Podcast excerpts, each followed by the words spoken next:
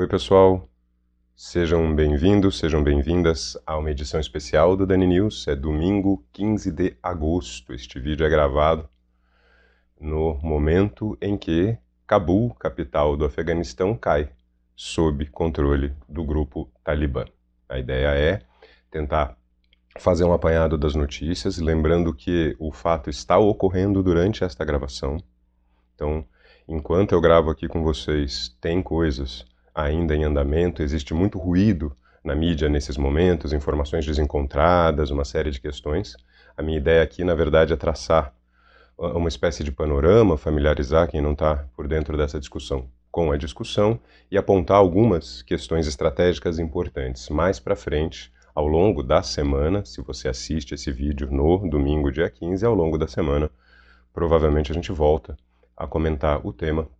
Se você não conhecia o nosso trabalho, Inclusive, já fica o convite para você se inscrever aí no canal, ativar as notificações e essa semana em especial, se esse for um tema do seu interesse, a gente volta para o assunto. Também sobre o nosso canal, se você quiser estudar conosco, nós temos uma plataforma EAD, você clica aqui no Seja Membro, aqui mesmo no nosso canal do YouTube, e temos também agora um podcast na Orelo. Se você quiser ouvir o HO, tem um podcast na Orelo. Mas vamos aos fatos. Como eu disse no começo do vídeo, eu gravo o vídeo enquanto os fatos acontecem. Então, esse é um vídeo que pode desatualizar bem rápido e a ideia é justamente focar naquilo que é mais estrutural. O que vai ser, ninguém sabe. Existe toda uma imagem do Talibã construída ao longo dos anos, tanto pelas ações do grupo quanto pela mídia mais ocidental, existe toda uma questão complexa no Afeganistão e eu vou tentar, num vídeo que não fique extenso demais, porque também é impossível resumir demais esse tema, eu vou tentar traçar com vocês qual é a origem desse grupo, como é que ele se expandiu, uh, o que, que aconteceu durante a presença dos Estados Unidos e depois da OTAN no Afeganistão e como é que ele volta agora. Começando pela origem, Talibã quer dizer estudantes. No caso, estudantes de teologia. O Talibã é um grupo que surgiu em algum momento ali no final dos anos 80, começo dos anos 90. O Afeganistão é uma região há muito tempo disputada. Houve disputas entre Império Russo e Império Britânico no século XIX. O, Afeganistão, inclusive, surgiu um pouco como espécie de estado tampão, porque o terreno, a geografia do Afeganistão é muito difícil e isso explica muita coisa e acabou servindo para separar os dois grandes impérios. Um império olhava para o outro com desconfiança, o chamado Grande Jogo na Ásia Central, The Great Game, o domínio pela Ásia Central e pela Ásia de maneira geral. Então tinha um Império Britânico na Índia com medo de um ataque que viesse da Rússia, uma Rússia com medo de um ataque que viesse dos britânicos a partir da Índia, naquela lógica de expansão de impérios tanto russos quanto britânicos tentaram dominar o Afeganistão no século XIX, com variados graus de sucesso, mas nunca sucesso permanente. Então, estamos falando de uma população que já no século XIX resistiu com bastante sucesso, apesar de uma derrota ou outra, alguns momentos né, de idas e vindas, resistiu a dois dos principais impérios aí da época, algo que conta na história dessa população. Então, esse é o Afeganistão. Este mesmo Afeganistão foi invadido em 1979 pela União Soviética, no que se chama, geralmente, numa comparação para mostrar o quanto essa guerra foi dura para os soviéticos, no que se chama de o Vietnã da União Soviética. E a União Soviética fica 10 anos, entre 1979 e 89, no Afeganistão para sair uh, sob uma derrota humilhante. Neste momento não existia Talibã. Então tem que tomar alguns cuidados aqui, porque existe uma, uma interpretação rasa dessa história, um pouco teoria conspiratória, que, que coloca o Talibã como originado neste momento. Não é bem isso. O que acontece é o seguinte: o Afeganistão é um país, uh, ou em território, né? Que está num encontro de muitas culturas e num terreno muito difícil. Então ali você teve expansão de impérios a partir do mundo persa, houve impérios que vieram da Ásia Central e que por ali passaram. Na verdade, antes disso tudo, ali também, Alexandre o Grande passou por lá. Kandahar, que é uma cidade importante do Afeganistão, foi fundada pelo próprio Alexandre. Os, as populações que vinham da Índia. O Afeganistão é uma fronteira cultural, são muitos grupos étnicos importantes.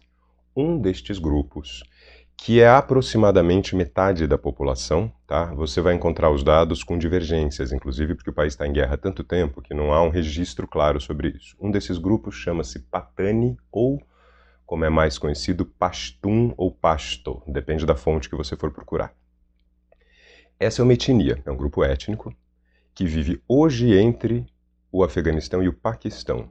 Tá? Seriam mais ou menos 60 e poucos milhões de pessoas, mas de novo sobre isso também há uma divergência, porque não se faz um censo populacional dessa região há muito tempo.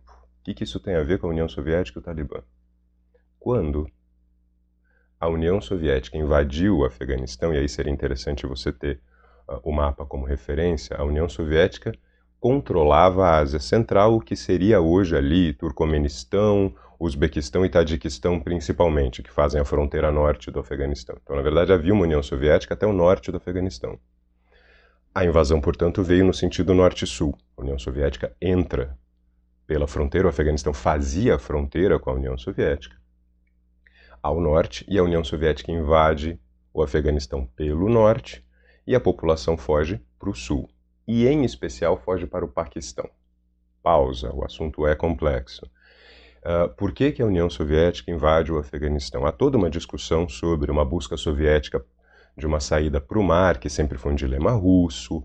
Há uma questão de Guerra Fria, havia um governo pró-soviético que tinha acabado de ser derrubado no Afeganistão, então aquela ideia bem Guerra Fria de apoiar os seus aliados, tem mil teorias aqui, você pode explicar essa questão sempre por vários pontos. O fato é que houve a invasão.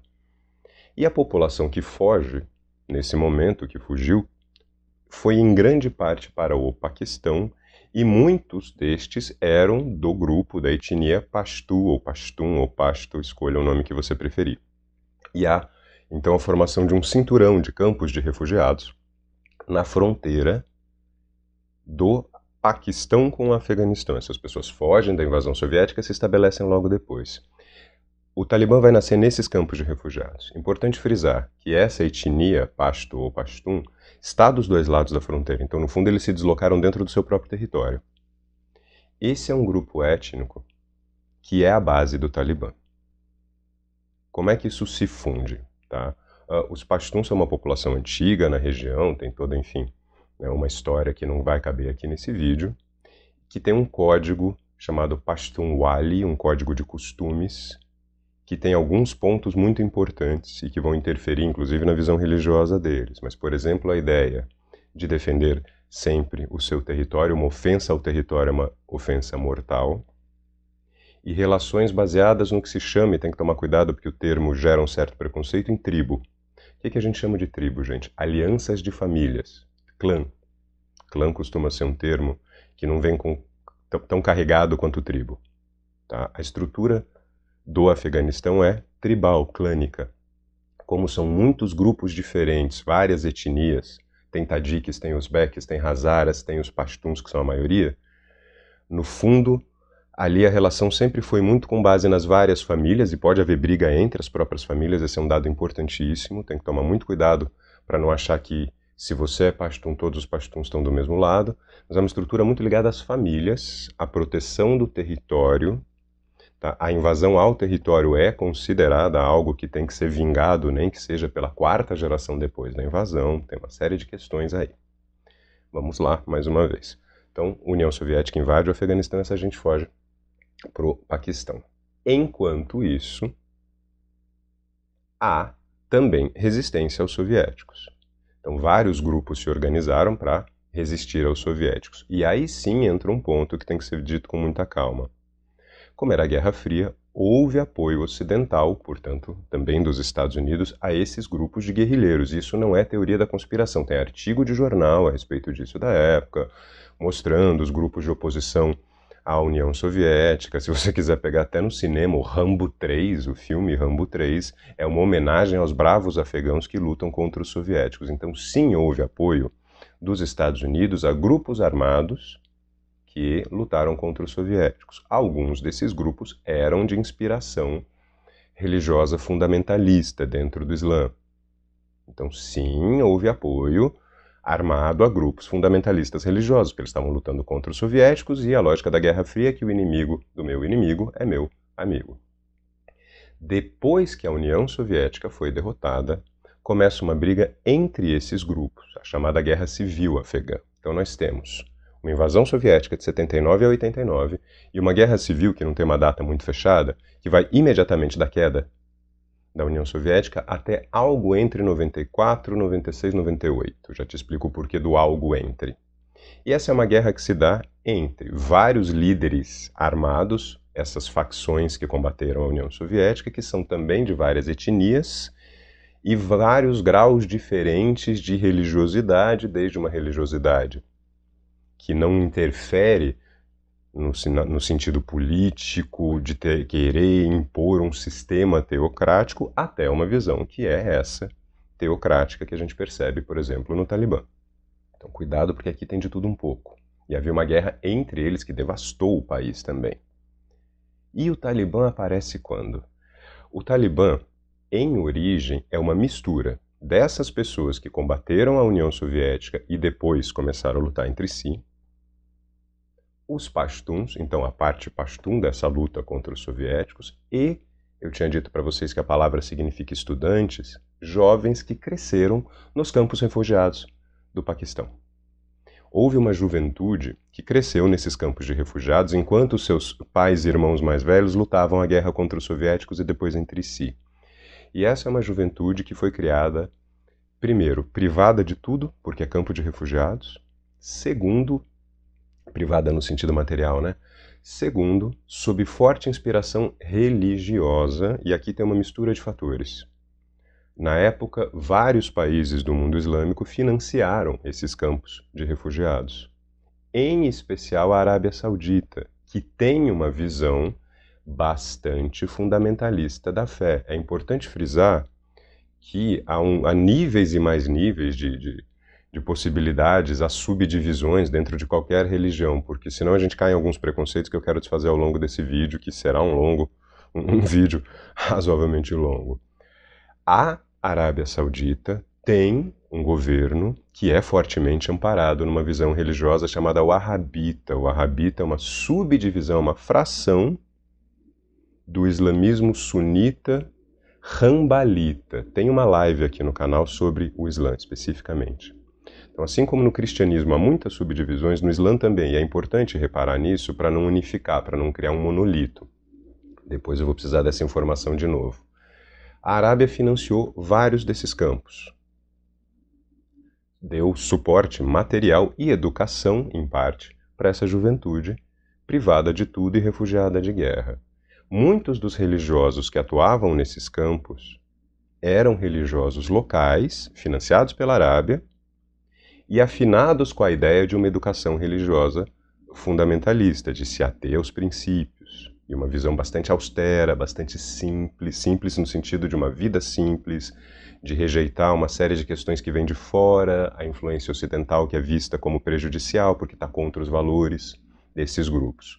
Muitos dos religiosos, então, que estavam em atuação nesses campos, estavam mais ou menos afinados com essa ideia do financiador da Arábia Saudita, entre outros países, não foi só a Arábia, tá? mas aqui é um outro movimento. Esses religiosos desses campos é, são de uma linha chamada Deoband, que é uma linha que se desenvolveu na Índia, tem uma parte da Índia que é muçulmana, e aqui eu estou falando até da Índia britânica, do século XIX mesmo. Os Deobandes são também sunitas, de uma linha chamada Hanafita, que por tradição não é uma linha muito fundamentalista, mas tem subdivisões quando se estuda as divisões dentro do Islã sunita, são quatro as principais vertentes: a Malikita, a Hanafita, a Shafita e a Rambalita. Em geral, se aponta a Rambalita e a Shafita como as mais né, estritas nas regras, mas há, como em qualquer visão religiosa, há aquelas pessoas que vão mais no literal, que vão mais ao pé da letra e que têm uma visão, portanto, fundamentalista. É muito importante que a gente frise que isso são minorias, para chegar daqui a pouco numa informação que nos interessa muito. O que, que acontece então? Vamos compor esse quadro. Vejam como são fatores né, que vão desde a geopolítica, da Guerra Fria, até questões locais, até uma certa projeção da Arábia, né, um soft power da Arábia Saudita ao financiar esses campos. Pois bem, estes jovens estudantes se juntam aos veteranos da guerra dentro de uma lógica também tribal, clânica, pashtun. Então o movimento talibã ele é ao mesmo tempo um movimento religioso, mas ele é de forte base étnico-tribal.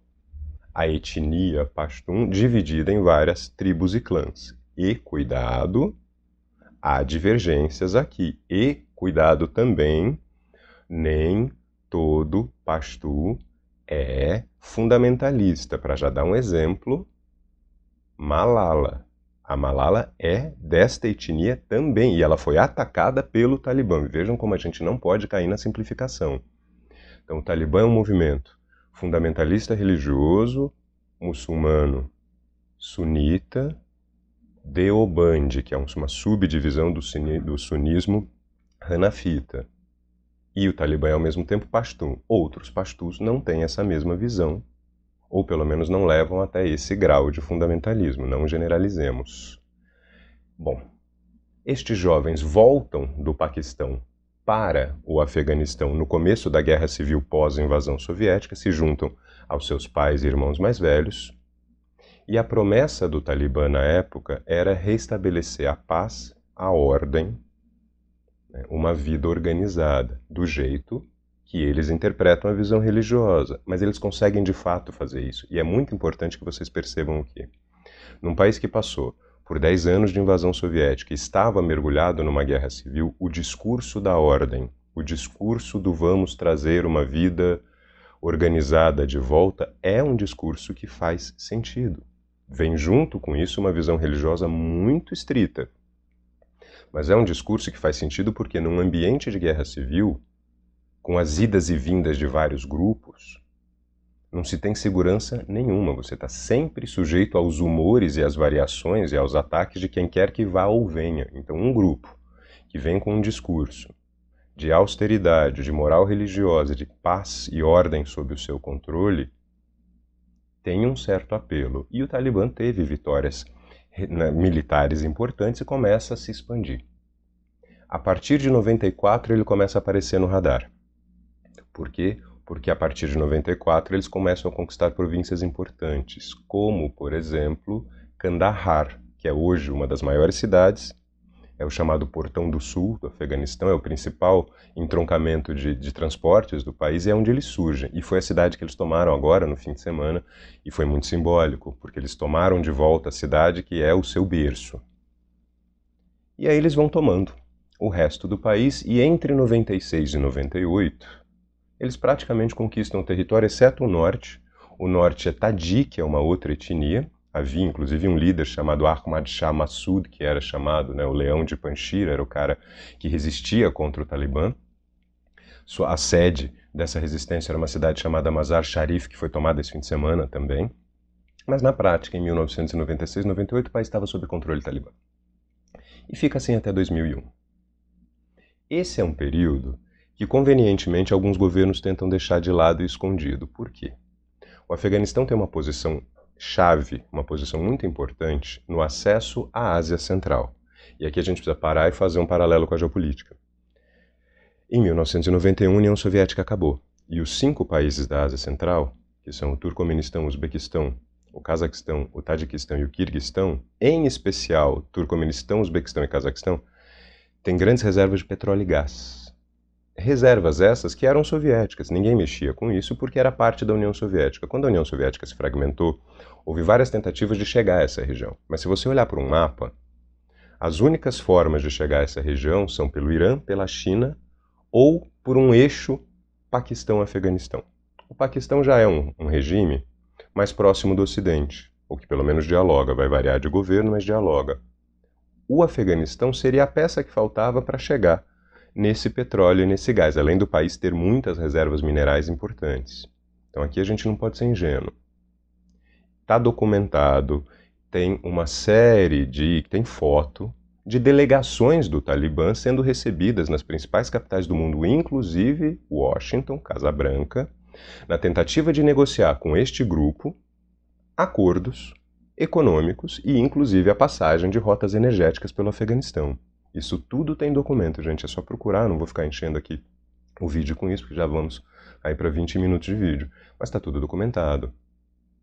E o Talibã nunca aceitou. Se você quiser uma referência, Ahmed Rashid, escritor paquistanês especialista nos assuntos da área, tem um livro sobre o Talibã.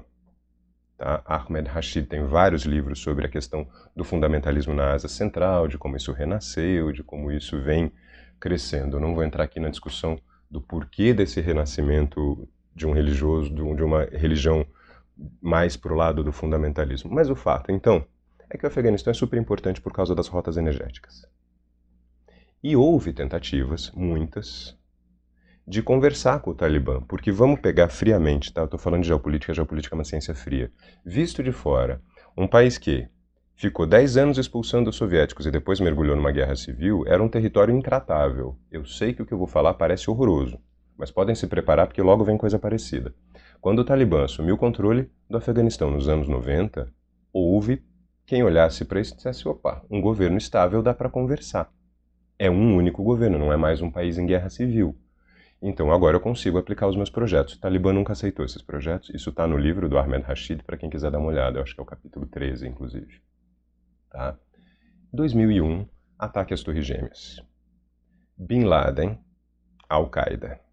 O Bin Laden era hóspede do Talibã. O Bin Laden não é talibã, mas tanto o Talibã quanto o Bin Laden pensam a religião islâmica de uma forma semelhante. Veja que eu não estou generalizando. Eles pensam assim, inclusive nessa questão da pegada fundamentalista. Então, tanto Bin Laden quanto o Talibã enxergam a visão ocidental, as visões estrangeiras de maneira geral, não precisa ser só ocidental, não, com uma certa reserva. E o Bin Laden participou da guerra contra os soviéticos, Tá? Tem artigos de jornal na época sobre isso, dizendo: olha, né, guerreiro religioso coloca seu exército no caminho da paz. Isso foi publicado no New York Times. Se não me escapa a memória, posso estar errando o jornal, mas eu estou com a matéria, a, a matéria é famosa, eu estou com ela na cabeça aqui. Então, Bin Laden era um velho amigo do Talibã, com uma diferença. O Talibã nunca quis agir fora da área Pashtun, porque ele é também um movimento Pashtun. O Bin Laden tinha uma questão global. Torres Gêmeas, 2001, Onde está Bin Laden? No Afeganistão. Hum, aquele Afeganistão que dá acesso às rotas de acesso à energia da Ásia Central? É. Hum. Aquele Afeganistão que, se tiver um governo pró-Ocidente, pode permitir que novas reservas energéticas sejam exploradas tanto pelos Estados Unidos quanto pelos seus aliados europeus, e no caso isso tornaria a Europa menos dependente da energia vinda da Rússia? Hum, esse é Afeganistão. Em 2001, em outubro, o Afeganistão é invadido primeiro pelos Estados Unidos e, ao longo dos anos, a OTAN vem ao auxílio dos Estados Unidos. E veja então, se a OTAN é composta majoritariamente de países europeus, havia algum interesse europeu aí, energia. O mesmo Talibã com quem todos esses países tentaram negociar. Então aqui não tem santo. Se o Talibã tivesse aceito as propostas dos anos 90, o cenário seria outro. Não aceitou, Bin Laden estava lá, junta a fome com a vontade de comer, invasão ao Afeganistão. Só que derrotar o Afeganistão é algo muito, ou conquistar o Afeganistão, melhor dizendo, muito difícil. O terreno torna qualquer operação militar extremamente complexa. Tá? Existem partes do país em que os veículos militares não conseguem atuar. Já o Talibã se desloca a pé, de mula, cavalinho, pelas trilhas que só eles conhecem. É a mesma lógica aqui, comparando do Vietnã. Quem conhece o terreno tem uma vantagem sobre quem não conhece enorme. Então aqui a gente tem uma série de questões para ver. E essa guerra foi se arrastando. Quando os Estados Unidos invadiram o Afeganistão em 2001, o Talibã percebeu: a gente não tem como resistir a uma invasão americana de cara. Mas a gente tem como, de novo, se refugiar no Paquistão, e aí o Talibã se espalha com mais força ainda para o Paquistão. E a gente espera, porque uma hora a gente vai conseguir voltar. E essa hora vem em 2003, quando os Estados Unidos invadem o Iraque, porque aí os Estados Unidos acharam que tinham vencido a guerra do Afeganistão e foram para o Iraque, que aliás também é um país rico em petróleo. Quando eu falo disso, gente, os Estados Unidos consomem 20% do petróleo mundial. Esse dado oficial, é da OPEP, você pode pegar nos relatórios da OPEP. Tá? Resultado, eles precisam desse petróleo, não é só combustível não, é indústria. Pense no plástico, na projeção de poder militar, não é só para passear no fim de semana. Tem, poder depende de petróleo em várias escalas. Estados Unidos invadem em 2001, Talibã foge para o Paquistão, se reorganiza no Paquistão, se fortalece no Paquistão espera, em 2003 começa a guerra do Iraque e o Talibã começa a voltar. E aí os Estados Unidos começaram a enfrentar duas guerras em paralelo e guerras que ao longo dos anos vão se tornando ao mesmo tempo caras e impopulares. E numa democracia, uma guerra que se prolonga demais e se torna impopular vira um problema para o governo, que foi o caso da Guerra do Vietnã. Tem um vídeo que eu vou deixar aqui no final deste vídeo chamado Quando Potências Perdem Guerras é muito complicado estender uma guerra por 20 anos num território que não é exatamente né, familiar para sua população e uma guerra que vai perdendo sentido com o tempo, em especial depois que o Bin Laden foi morto. Até a morte do Bin Laden, ainda tinha quem dissesse não, precisamos continuar lá. Mas o fato é que depois da morte do Bin Laden ficou ainda mais complicado de justificar essa guerra. E eu sei que para quem não é do, do, do, ramo da geopolítica, pode parecer esquisito. Caramba, mas como que um país como os Estados Unidos, maior poder militar do mundo, perde uma guerra para um bando de guerrilheiros? Aí é que tá. Poder militar não é só número. E o vídeo, Quando Potências Perdem Guerras, explica isso melhor, tá? Eu vou te pedir para assistir para não prolongar demais esse aqui. Mas você tem que conseguir um misto de apoio da sua opinião pública para você não perder a próxima eleição, porque se começa a morrer gente demais, você começa a ser culpado em casa, às vezes você não pode usar todo o seu poder militar numa leitura rasa, rasa. Pô, mas o cara tem bomba atômica. Sim, mas você quer conquistar o território, tem população civil, existe uma sensibilidade da opinião pública do seu próprio país, do resto do mundo, a respeito dos impactos com a população civil. Se você faz uma guerra com uma violência grande demais, você espalha uma onda de refugiados que desestabiliza outras regiões do seu interesse, é super complexo. Guerra não é só medir os exércitos, senão era só isso, né, gente? Compara, olha, o meu exército, olha o seu, desculpa, o meu é maior ganhei, né? Não vamos, não precisa nem ir para a guerra. E foi isso que foi acontecendo. Agora, em paralelo, temos um Afeganistão, então, em que a população local conhece o país como ninguém, em que eles estão acostumados com invasão estrangeira e é parte até do código dos pashtuns lutar contra isso, e vai ficando claro com o tempo que a presença militar americana e ocidental da OTAN vai começar a diminuir, porque começam as críticas na Europa e nos Estados Unidos por cortar essa guerra, principalmente depois da guerra, da morte do Bin Laden, e porque a guerra começou a ficar mais cara do que as vantagens que ela ia trazer. E aí começa essa questão da retirada. Não é que o Talibã voltou do nada, o Talibã nunca deixou de estar lá. A estrutura clânica, tribal dos pashtuns sempre esteve lá. E o Talibã se confunde um pouco com o nacionalismo pashtun. Existem pashtuns que não são fundamentalistas religiosos, mas que apoiam o governo talibã, porque é um governo pashtun também. E eles são metade da população do país, mais a sua retaguarda no Paquistão. O Talibã soube esperar, entendeu que esse desgaste ia pesar para as potências ocidentais. Tem entrevista de líderes talibãs dizendo eles não aguentam o desgaste muito tempo, nós estamos em casa. É difícil combater grupos locais que estão profundamente ligados à população, porque esses grupos têm apoio da população, são familiares em muitos casos. Existem os limites a uma guerra que uma democracia enfrenta por causa do seu sistema eleitoral e devagar o Talibã soube esperar e foi se espalhando. E aí, para chegar nessa última questão que a gente está vendo agora, tá, e pontuar algumas coisas, porque estamos indo aí já para um vídeo enorme, o que, que vai acontecer no fim das contas? Primeiro, não pensem que o Talibã, por ser um grupo fundamentalista religioso, é um bando de idiotas, imbecis, que eles não têm um raciocínio estratégico sofisticado, tático sofisticado. Se você acompanha a progressão do mapa, dá para perceber perfeitamente como eles foram tomando províncias de menor importância, mas que aos poucos cercaram o país. O Talibã começou fechando as fronteiras, para depois avançar sobre as grandes cidades, nessa campanha de agora. E eles foram cortando rotas importantes de abastecimento dos grandes centros, que é uma estratégia extremamente sofisticada, é o que se faz numa guerra de país moderno, e conseguiram isolar a capital. Hoje, enquanto eu gravo, eles estão nos arredores da capital e talvez já tenham até terminado de tomar capital. As notícias da mídia internacional são muitas. Fala, Daniel, mas como que deixaram? Porque já Desde o ano passado, cuidado aqui, o presidente Trump acertou com o Talibã uma retirada dos Estados Unidos e o Biden cumpriu. Então aqui você pode colocar a culpa nos dois, mas cuidado porque tem muita crítica ao Biden. Poxa, como o Biden faz isso? Toma Biden, olha o Biden, nem chegou já está fazendo besteira. Quem assinou o acordo de retirada foi o Trump. O Trump, em 19 de abril desse ano, Ele deu uma entrevista para a CNN dizendo que tinha que sair do Afeganistão sim e que o Biden estava até enrolando demais, porque o Biden ia sair só, né, ia terminar a saída só em setembro. Começou a retirada das tropas internacionais em maio. Nenhum dos países da OTAN envolvidos nessa crise aguenta mais essa guerra. Você não consegue justificar essa guerra em casa.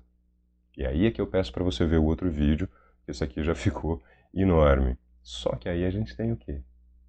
Um Talibã que se preparou, um Talibã que foi espalhando seus armamentos, espalhando as suas forças discretamente, e aí lembra muito o Vietnã e a ofensiva do Tet em 68. Espalhou pelo país inteiro e, de repente, quando percebeu que a retirada das tropas estrangeiras já tinha atingido um certo nível, os caras começaram a brotar do chão e tomar o país numa velocidade absurda. Eu vi um comentário que eu acho que resume muito bem. Eles falam, eles tomaram o país na velocidade em que os veículos conseguem, conseguem avançar. Quer dizer, eles estão andando, foi um passeio. E hoje, 15 de agosto, chegam a Cabul, capital. O presidente do Afeganistão já saiu do país e está todo mundo tentando entender, ou enfim, como fazer para retirar o resto do pessoal diplomático, pessoal administrativo e tal. E o Afeganistão vai ser deixado nas mãos do Talibã, salvo se alguma coisa essa semana acontecer. Mas a China, por exemplo, já disse que se o Talibã tomar o poder, eles negociam com o Talibã, eles, eles reconhecem como governo. A Rússia tem interesse. Porque enquanto o Talibã, ou o Afeganistão, perdão, uh, continuar sob controle de um governo não ocidental, as reservas da Ásia Central continuam fechadas e é toda essa produção de petróleo só consegue sair dali pela Rússia. Então, aquela rota alternativa. Duas potências do Conselho de Segurança, uma já disse que tudo bem, a gente conversa com o Talibã, a outra tem interesse em um governo anti-ocidental ou isolado, de alguma forma, no Afeganistão. Claro que a gente fica aqui pensando é na população civil desse país. O que, que vai acontecer depois de 20 anos de presença estrangeira, que veio com a promessa de reconstruir o país, de né, trazer educação, trazer progresso, eles estão sendo abandonados à própria sorte. No fundo, as estruturas mais antigas, as linhas de força essenciais desse país se mantiveram. É uma estrutura de clãs, de tribos, de lealdade àquele que é como você, misturada com o fundamentalismo religioso e um nacionalismo pashtun, que fez com que o Talibã nunca desaparecesse. Eles souberam muito bem se moldar e esperar o momento coisa que os afegãos já fazem há séculos. O Afeganistão é uma das regiões mais inconquistáveis do mundo, tanto que ele é conhecido como cemitério dos impérios. Todo mundo que tentou conquistar esse país ou essa região não teve sucesso de longo prazo. Houve até sucessos pontuais, como a invasão de 2001 dos Estados Unidos foi um sucesso pontual. Mas não demora para eles recuperarem.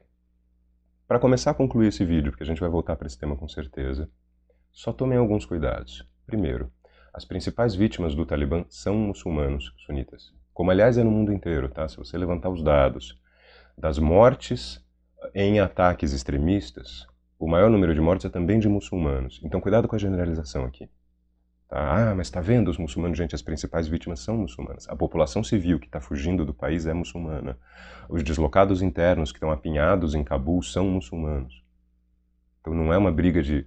Né, muçulmanos contra não muçulmanos. Na verdade, as vítimas do fundamentalismo são as, as pessoas que são da mesma fé e não fundamentalistas. A Malala é uma mulher muçulmana e pastu, que defendia o direito das mulheres de estudar e foi por isso agredida. Então, cuidado com isso. Segundo ponto, para a gente começar a fechar. Diz o Talibã que não vai haver uma, um massacre nem uma vingança. Em que sentido? O Talibã também amadureceu na sua lógica de Estado. A gente não pode pensar que porque eles são fundamentalistas, eles são idiotas, burros, incapazes de ter um raciocínio político sofisticado. É muito possível o fundamentalismo religioso andar ao lado de um raciocínio sofisticado em termos de Estado. Aí resta ver o que vai acontecer. Se eles realmente vão cumprir essa promessa ou se eles vão fazer uma caça às bruxas e chacinar todo mundo que foi contra eles nesse período, todo mundo que apoiou a presença ocidental. O grande medo de quem fica para trás é esse, porque os países ocidentais estão retirando seus funcionários e alguns aliados-chave, uma coisa super corrida. O Anthony Blinken, secretário de Estado dos Estados Unidos, disse hoje que isso não será uma nova Saigon. Existe uma foto famosa de Saigon, Vietnã, de um helicóptero dos Estados Unidos pousado no telhado de um prédio que você percebe o desespero das pessoas para fugir.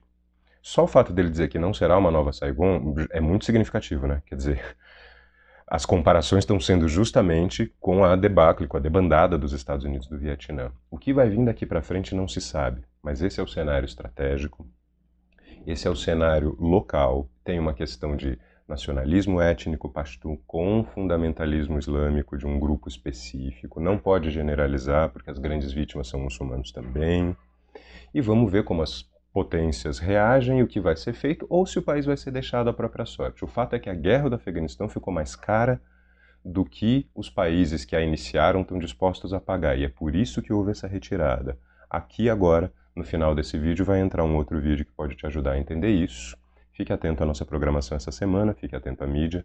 A gente provavelmente volta a falar desse tema com vocês em breve. Obrigado por acompanhar o nosso canal. Assiste aí o vídeo que vai entrar na sequência.